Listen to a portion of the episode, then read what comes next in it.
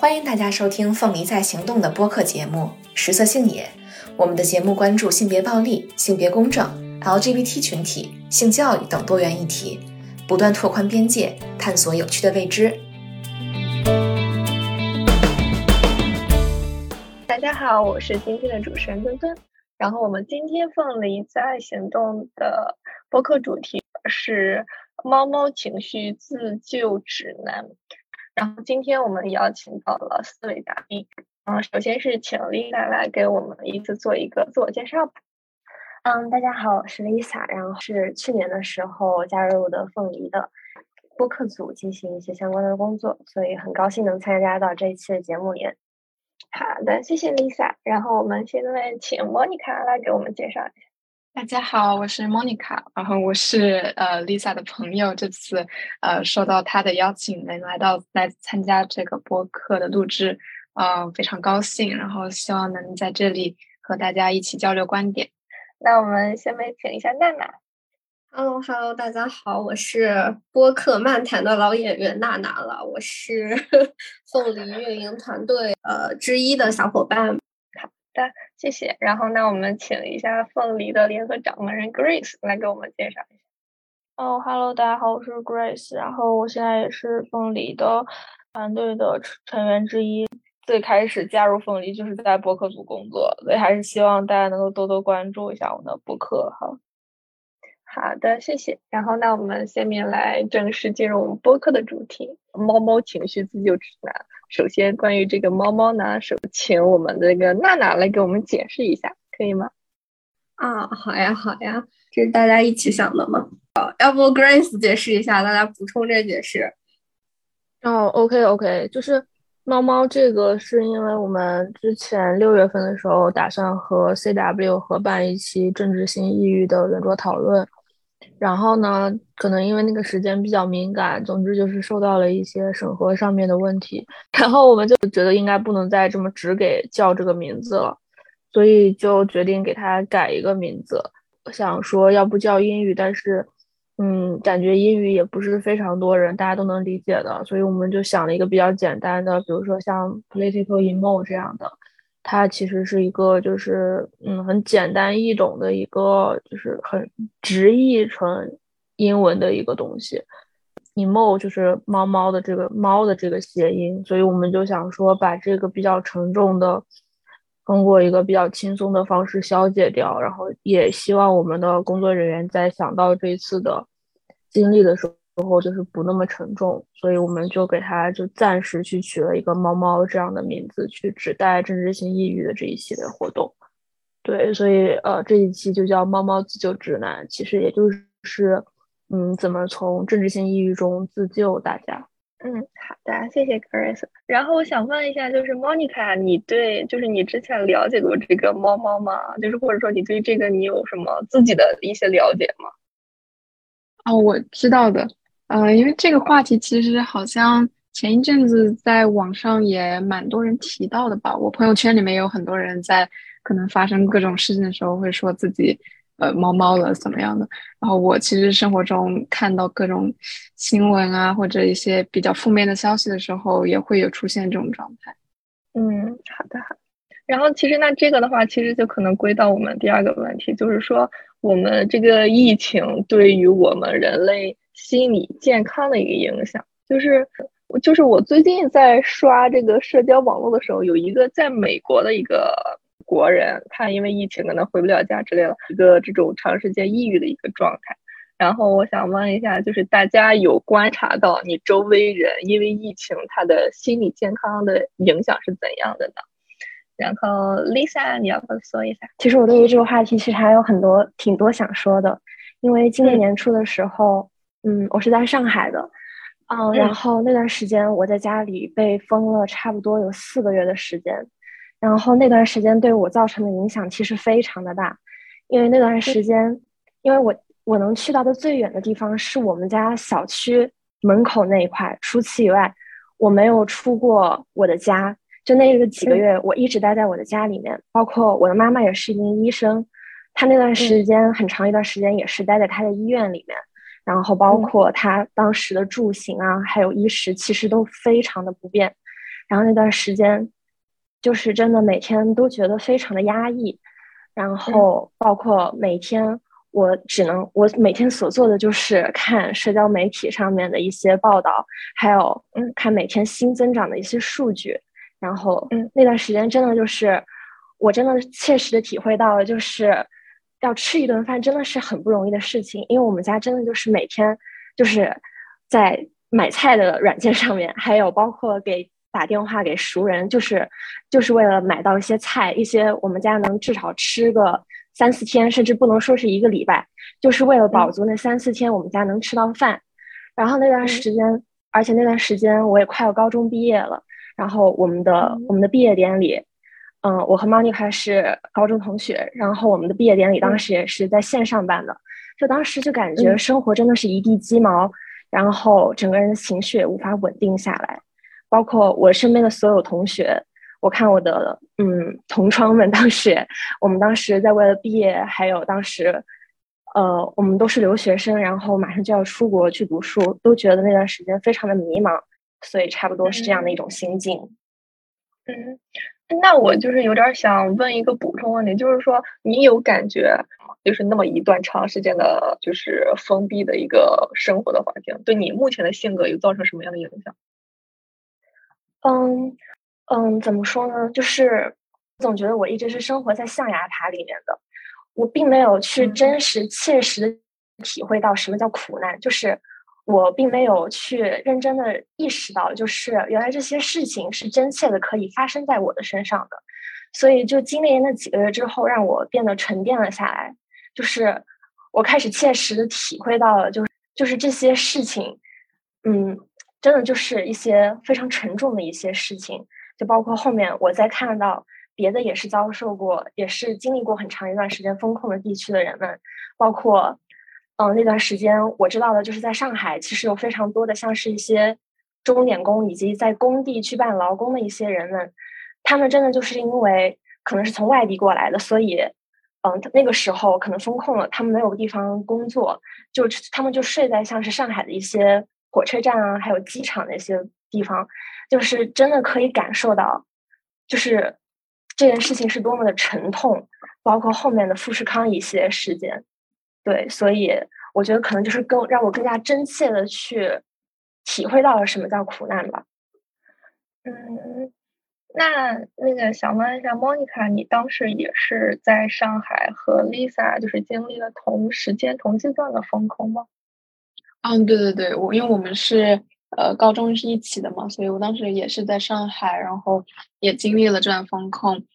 呃，我跟他的情况差不多，就当时每天就是因为感觉一天一天生活都很重复，每天就是呃早上起来，然后就上网课，然后上网课然后睡觉，然后再起来，就是完全不会出去。我就每天就是在窗窗边就是看外面，然后就感觉。就快有点感受不到时间的流逝了，就是一一年就感觉这么快就过去了，因为每天都是一样的，所以就时间流逝都感觉不到了。嗯，好的，了解。其实我那个也经过经历过一段风控，尤其是今年春节的时候。我当时居住的地方是在老家，就是很偏远的一个小镇。我当时会觉得，你无论怎样，你也不可能就是蔓延到我的身上，我是不可能被控的，因为那个地方实在太偏了，它远离那种城市中心很久了。但是没想到也是被封控了。当然，封控的话可能没有就是上海地区那么的严格。我还是可以，就是去小区里走动，包括我家里和我弟弟妹妹也可以去更多的一些时间去做游戏或者其他的。但是我封控之后，我才意识到，哦，这个它的确发生在我生活的身边，而且我就是生活的主体，它是以一种给我带来一种真切的体验。然后除此之外，我有就是观察到，就是就是这个疫情给整个人带来影响，包括这个经济环境的影响，导致每个人。就是他会有一种戾气，就是在日常的生活相处中，有一点点小事，他就会开始爆发，就是那个爆发的点，他不知怎样就会爆发了。我感觉这是一个比较明显的变化。那想问一下娜娜，你有什么想说的吗？啊，其实我想说，可我不知道，就是因为听下来，刚才几位都是可能今年这种感受比较强烈，但是我其实我觉得，呃，在疫情最开始的时候，我就。呃，有一种很明显的这个感受，呃，在因为我不知道大家记不记得啊，我觉得疫情最开始那段时间，刚好也是互联网上那个我们国内 Me Too 浪潮好像比较汹涌的时候，包括弦子呀、金瑶那系列的事情，其实是曝光量很大的。然后包括李星星那些事情，然后当时夹杂着疫情，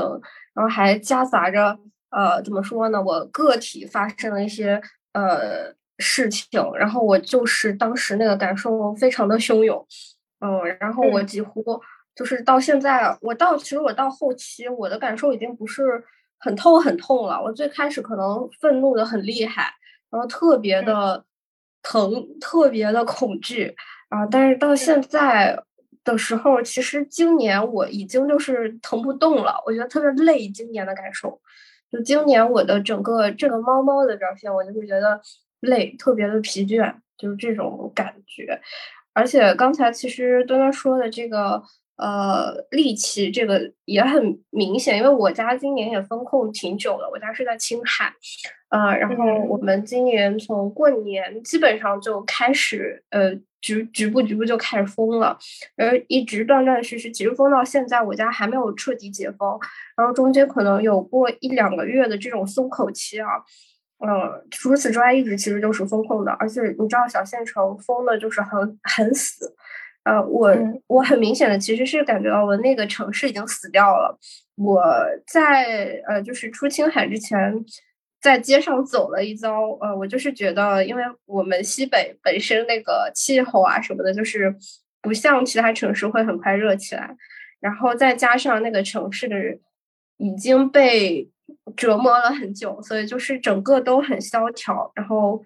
呃很破败，然后就是死气沉沉的，就整个城市能感觉那个天空都开始压抑了。我自己是这种感觉。嗯，好的，了解。我之前去过一趟青海，真的是一个非常美的，而且我自己就是我所在的小城市被封控的时候，我能够明显感觉到，就是一切都是停工停产，而且小城市它的防疫措施会更严格。我真的感觉到。这个经济就真的是，它就像断电了一样，而且这个断电给它所这个城市所这个小城镇所带来的毁灭是打击性的，一切都停摆。那你从完全的死去到复活，它是需要一定的缓冲时间。但是大家为了生存，就是就是又找不到合理的解决办法，所以我真的感觉当时就是我们那个小镇被封控了之后，我才深切的意识到。这个风控，它对于我们当地的小城镇的经济带来的打击是非常巨大的。嗯，是是这个样子的。就小县城，它的防疫措施更严，同时它去承受这么严苛的防疫措施，呃，带来的。这个创伤的能力其实也更弱，就比如说，可能像上海、深圳，我们这些城市其实是可以居家办公嘛，对吧？但是小县城有多少岗位是可以居家办公的？基本大家都是停了，就是这样子。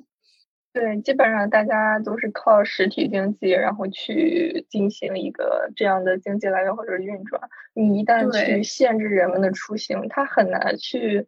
短时间内去开阔到第二途径，或者说其他的途径去赚钱、去生存。嗯，是这样。然后，那我就是想问一下 Grace，就是从我们这个个体的角度，我们个人为什么会感受到猫猫呢？因为你如果说你没有经历，就是如果说一个人他没有经历过风控的话，他没有那种特别切身的感受的话，他。他所观察的或者说收集到新闻，基本上都是一些社会性的大事件，他没有像发生到身边。那可以就是就是用你的理解去解释一下呢？哦，我感觉这个其实还和我的经历还挺关联的，因为我从二一年可能下半年开始，我一直就不在这个风控区，但是我我可能之前是有经历过，就是一些比较小的风控或者是一些比较小规模的疫情。但我就是没有真的被封起来过，直到现在都没有真的被封起来过，所以，嗯嗯，可能大多数时间我能够接受到的这种信息，都是看到别人被封起来，或者看到被封起来的人他们发生了什么事情，但是我还是会觉得很难过，呃，起码就是二零二一年下半年到今年上半年的时候，一直都会觉得比较难过，可能到现在就有点像娜娜刚刚说的状态。就有点累了，有点难过不动了那种状态，但之前就是会比较一是比较恐惧，就是会恐惧这种事情迟早会发生在自己身上。然后，嗯，第二就是，呃，因为我现在就是不在风控区，但是我家人他们还是会有就是面临风控的风险，所以我也比较会担心他们。然后我也觉得自己的整个，就是即使他和你不是直接关系，但他还是间接的会影响你的生活。整个这个风控措施，它会导致对未来还有对自己的规划有一个非常深的一个焦虑感。然后我觉得这个是大家就会比较切，就是感受到这种这摸猫的这种感觉。那我觉得看同胞他们的经历，我觉得也是能够就是共感到他们所不管是经受的那种创伤，还是就是种种不确定，然后带来的这种恐惧感。我觉得是每次通过看新闻和通过去网上。了解这些人的发生都能够感受到的，我觉得这也是一个猫猫情绪的来源吧。然后最后，我其实经常会觉得说，嗯，就是处在一种像是那个我好像已经死掉了，但是可能有一个那个电击的东西，它在不停的电我。然后这个就是我现在经常对于这种社会新闻或者是对于疫情相关的一些求助的感觉，就是。我可能已经在这个事情上比较，就是痛到没有办法再痛了，可能已经感知不到这个外界的东西了。但是它外界的这个高压的这个电伏可能是不断增长的。就是比如说我二零年对当时没有这么严重，现在感觉它的那种严重程度是不断的增加的。然后它给呃可能更多的人也造成了生命上还还有精神上的一些折磨。所以，哪怕就是已经开始在对这些事情没有办法有积极反应的情况下，就它还是相当于一个高压电在不停电你那个已经垂死的身体，你的身体就是被电了，还是会弹起来。就是我会有一种这种感觉，就觉得是虽然可能我已经没有办法，甚至不把全部的注意力放在关注这种新闻上，但我还是就没有办法控制自己去。呃，对这些事件做出反应，因为很多事件它的确是，嗯，越来越就是，就是无法置信，或者是越来越就是让人觉得，怎么这种事情竟然能够发生，或者怎么这个事情竟然又发生了，或者怎么这个事情在上一个地方发生了之后，在这个地方就愈演愈烈的发生，我觉得这个都是我们需要可能在这几年中，嗯，就不管是需要反省还是需要考虑的一个点，就是其实。呃，疫情给我们带来的创伤是越来越大的，它的那个程度是越来越深的，并不是说从二零年到很平稳的一个状态在进行，而是说它是一个不断加深的状态。嗯，了解。呃，就是想问一下娜娜，如果你就是已经对目前的新闻感觉一种深深的无力和疲惫感的时候，它对于你个人的生活是怎样的？或者说你有什么样的措施来应对这种恐惧感，或者说就是其他的感觉吗？嗯，其实今年我觉得我应对。就我觉得前两年那个应对措施是比较薄弱的，就是我好像还不知道自己是可以选择一些应对措施啊。就比如说我可能呃，我看着这个信息或者东西我很痛苦，但是我还是会强迫自己看。但是今年我真的是很努力的在训练自己保持钝感，就是我可能就不再会频繁的关注了。嗯，当然，我看到了以后，我还是照样会很痛苦。而且你不可能不去看到他们，就是朋友圈啊，大家都在关心这个事情啊，包括你上微博，大家都在看，呃，所以说你不可能不看到，呃，但是我会尽量，我就不点开看，因为我觉得那一个很汹涌的大家在转发那个动作，然后我再点开，就是那个会有一种情绪叠加情绪的感觉，嗯，所以我今年可能主要在做的一个。呃，应对措施就是做信息隔离，会训练自己呃固定时间段去看这些新闻，呃，比零散的去看的话会舒服一些。然后我也是，我可能就是让自己早起的半个小时去看一下，晚上睡觉前看是真的睡不着啊。然后可能就是集中的愤怒一会儿，然后可能会呃尽量再去做投入到别的事情里，来面对这种。呃，巨大的淹没感，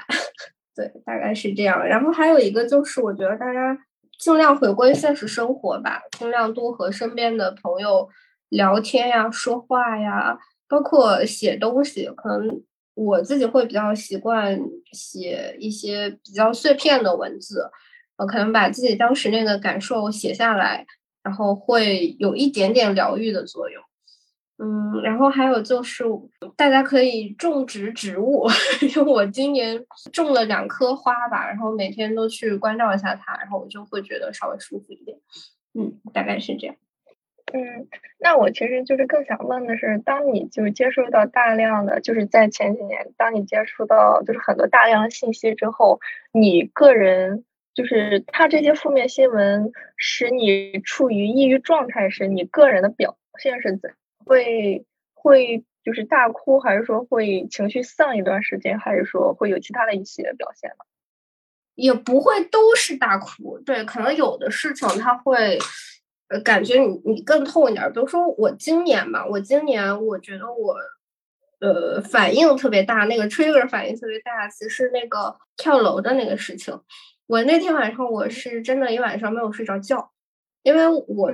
和我妈妈的感情特别的深和浓厚，然后我就是觉得我有点没有办法想象，如果是这个事情发生在我身上，我会怎么样？就我今年其实一直处于一种巨大的侥幸感里面，然后也处于一直处于一种剑悬在头上的感觉，包括我的家人进方舱这件事情也是，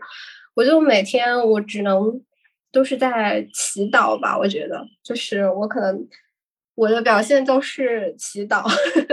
就你刚刚说的表现啊，我觉得其实就是比较明显的一个表现是这个睡眠会受到影响，因为我本身自己的睡眠也不是特别好，然后我可能就是比如说在晚上或者看这个太多新闻，我晚上会做噩梦啊，然后我就会睡得特别差。然后那个人睡得差，早上起来身体也会不舒服嘛，大概是，嗯，这样。而且我会就是我心情特别差的时候，我会不回别人信息。可能有的时候，其实朋友是想跟我讨论，他也处于一种这种猫猫状态，呃的时候，去讨论这些事情的时候，我就是打个哈哈，我就故意不说，因为我觉得那个交流的那一刻也会让我觉得很难受。所以我比较明显的表现是这两个吧。嗯，了解。包括我朋友进入到方舱之后，因为我知道我首先我们在不同的城市，然后我也我没有办法去亲身去帮他什么忙，唯一做的就是可能只是说每天去问问相应的一些情况。当他反馈到呃，就是当他刚开始进房的，他情绪比较低落的时候，其实连带着我的情绪也会比较低落。但是你除了提供一些情绪价值，好像也没有。没有其他的地方你能够帮上忙，所以这可能也是就是更加 emo 的一点。嗯，那想问一下 Lisa，你就是当你在风控期间，或者说你受到这种 emo 情绪的影响的时候，你个人就是抑郁的一个倾向或者说表现是什么样的呢？嗯，我特别同意刚刚娜娜说的，就是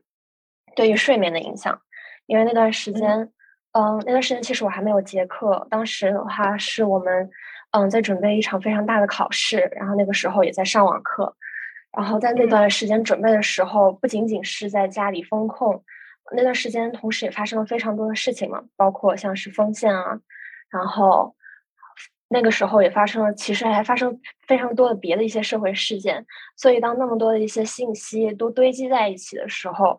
我可以很明显的感受到的是，我无法一下子承受到那么多外界的一些。嗯，冲击和影响，所以那段时间，嗯，我就发现我特别难睡着，或者是包括我其实也像娜娜一样，就是我会经常性的去做一些噩梦，所以就是那段时间，我可能没有非常明显的躯体性的一些表现，但其实那段时间我会觉得整个人非常的累，我提不起劲来，包括嗯，我一直很感兴趣的一些东西，我看着我也觉得就是。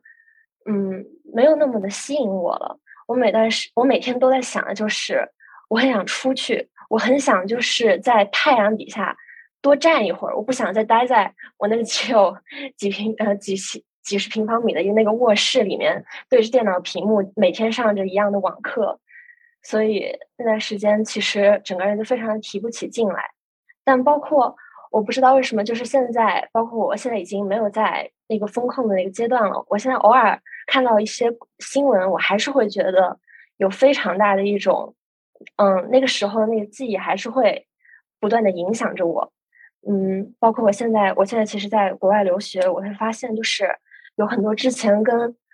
嗯，就是跟国内很多不一样的一些地方，就比如说我我身边的人很少会继续戴着口罩啊之类的，我就身处在这样的一种很不同的一种极大的割裂感里面，所以我现在也正在慢慢的学习如何去应对这样的一种情绪吧，嗯。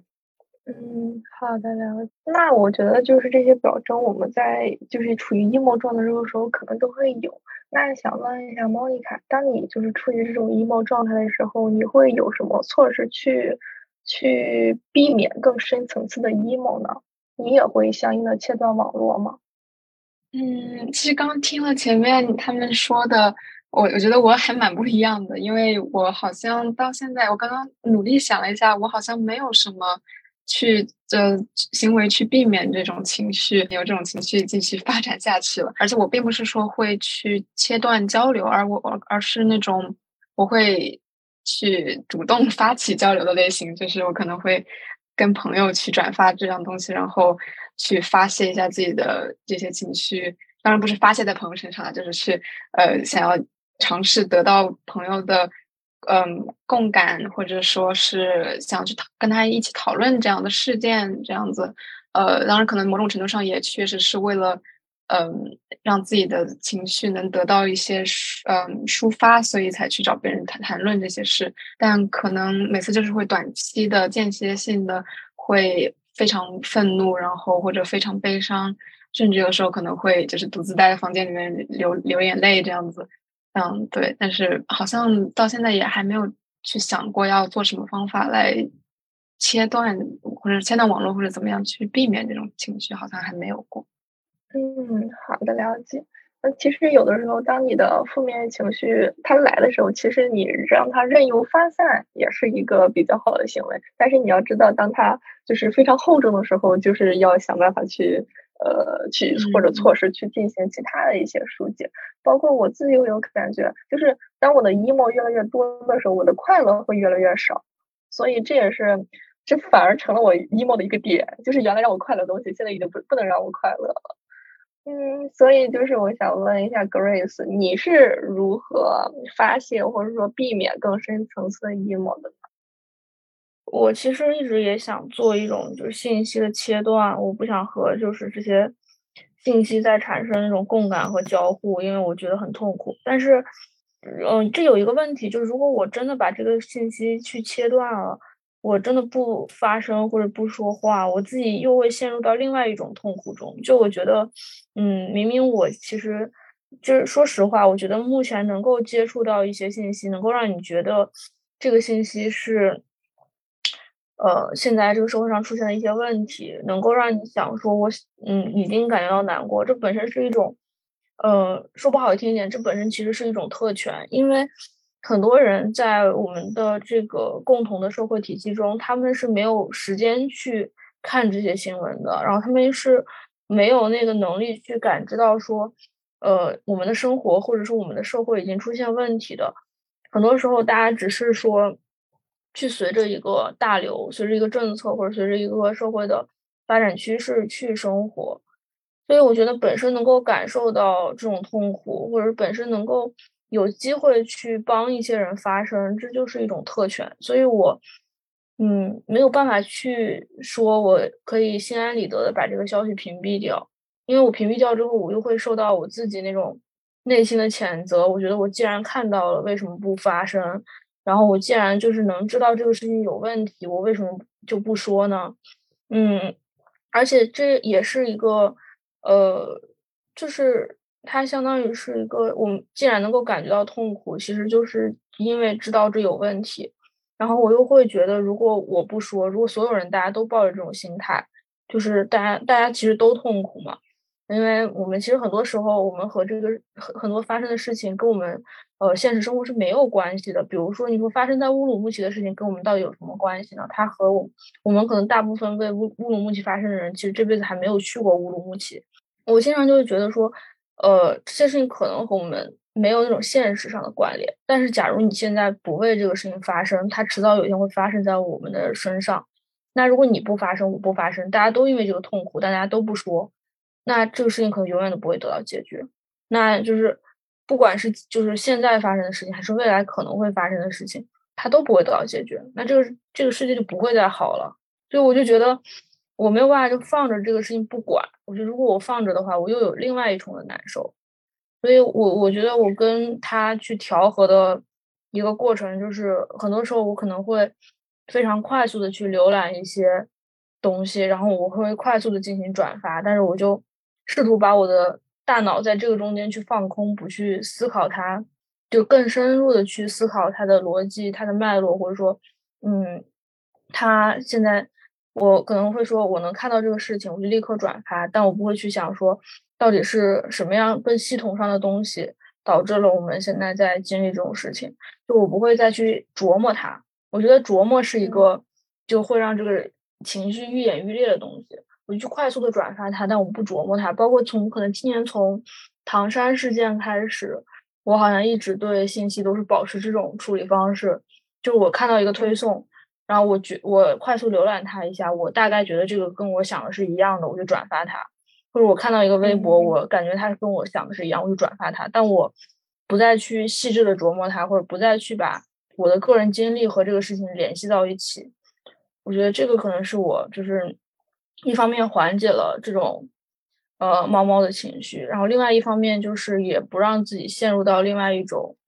更自责的那种情绪中，这样的话可能会相对好一点。但其实说实话，很多时候也嗯很难免的会去想很多东西，或者说和朋友交流的时候，其实还是会去就把大家都带到一个比较痛苦的情绪里。那这个时候我可能会去看一些那种就是。相对比较激进的、批判性比较强的一些视频或者段子或者脱口秀这些东西，然后试图去用这种就是嗯那种文化上的反抗措施，然后去消解掉自己的这个情绪。这个可能相对也算是一个呃抵抗措施吧。包括今年开始，就是又去线下开始讲脱口秀，就是因为我有很多话，我觉得我。就很痛苦啊，但是又不敢在微博上说，然后就去线下在脱口秀里讲，然后就通过那种很，你就相对比较嘲讽的方式去把自己的那些想法表达出来。他可能又是一个，嗯，比较无害的，相对呃政治风险不是那么大的一个措施。天呐，我好想期待着我能够坐在台下听 Grace 讲脱口秀。本期播客内容分为上下两期，下期内容我们将会着重于讨论个人在社交媒体状态的发生是否有用，以及周围的社群建立是否对于个人的 emo 提供积极的帮助。最后探讨了一下未来个人理想中的防疫政策是怎么样的。